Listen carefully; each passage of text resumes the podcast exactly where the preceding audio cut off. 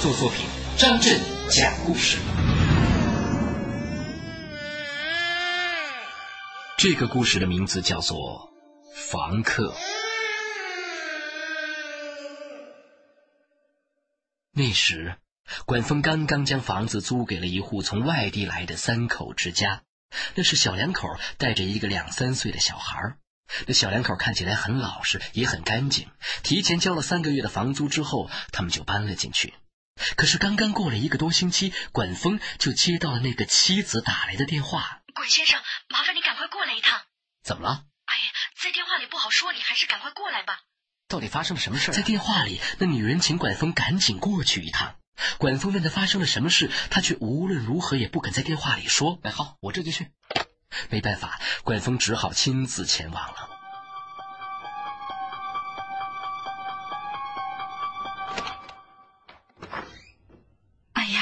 呀，你总算来了！开门之后，管风看见那女人一脸的焦急。怎么了？出了什么事啊？有一件事很奇怪，我也不知道该不该跟你说，但是我想来想去，还是得跟你说。哎呀，到底是什么事儿啊？是小宝，哦，就是我家孩子。孩子怎么了？他总是哭。他总是哭，这好像不应该跟我说呀。不，您听我说。你不了解我这个孩子，他其实很乖，以前每天晚上几乎都不怎么哭，睡觉也从来没让我们费什么事儿，从来都是拍一拍、哄一哄就睡了，不哭不闹的。可是自从搬到这儿的第一天开始，他就变了，每天晚上都哇哇的哭，也不睡觉。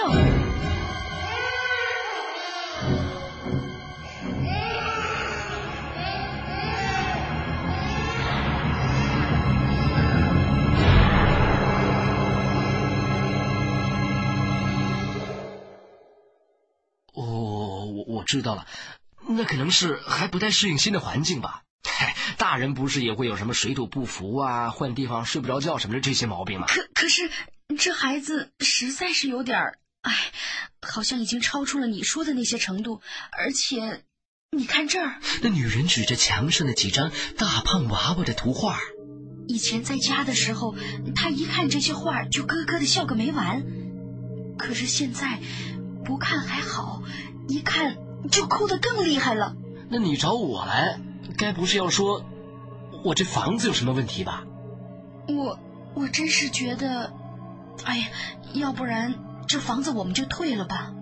第二天，那对夫妻果然退了房子。好在那房子正处于交通便利的繁华闹市，所以很快的又有一个新的房客住了进来。这回是一个二十几岁的单身女孩。可是又刚刚过了没几天。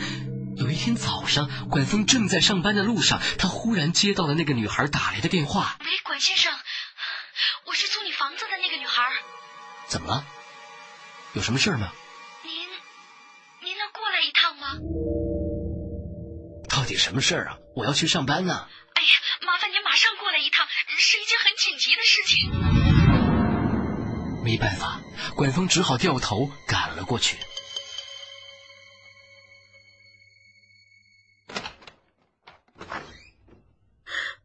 门一打开，那女孩顿时就像看见了救星一样，长长的舒了口气，然后她神经质般的向屋里紧跑了几步，像躲开怪物一样，跟门边的那个鞋架保持开距离，又颤抖着背过身，头也侧了过去，这才低低的伸出手，向着墙边的鞋架指了指：“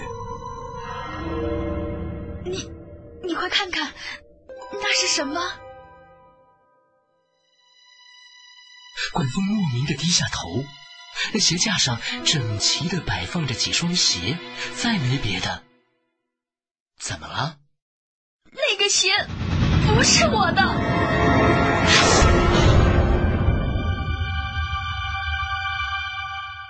哪哪个鞋不是你的？旁边的那个。管风探了一下头。他这才看见，在鞋架旁边的地板上，有一只男士的皮鞋。那皮鞋已经很旧了，鞋带散着，失去光泽的皮面上落着厚厚的一层灰。这这这是谁的鞋呀？我也不知道，我正要问你呢。哦哦，我知道了，你别害怕。前几天有一对夫妻刚刚从那儿搬走，这肯定是那个丈夫穿的鞋忘了拿走了。不，从我搬进来的那天，我就没看见过这只鞋，它是今天早上突然摆在这里的。啊，你你这屋里的钥匙还有只有我一个人有，而且刚才我看见这只鞋之后，我特意去看了房门，房门。锁的好好的，什么？其实从搬进来的第一天开始，我就隐约的感觉这地方不大正常。到了晚上，隔壁总是有人在哭，而且昨天晚上居然居然还有敲墙的声音。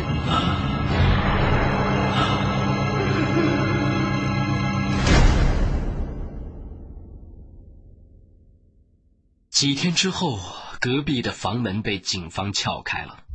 死去的是租住在那间屋子里的一个外地人，是因为事业不顺利呢，还是感情出现了危机？原因要等待警方去调查。总之，他是上吊自杀的。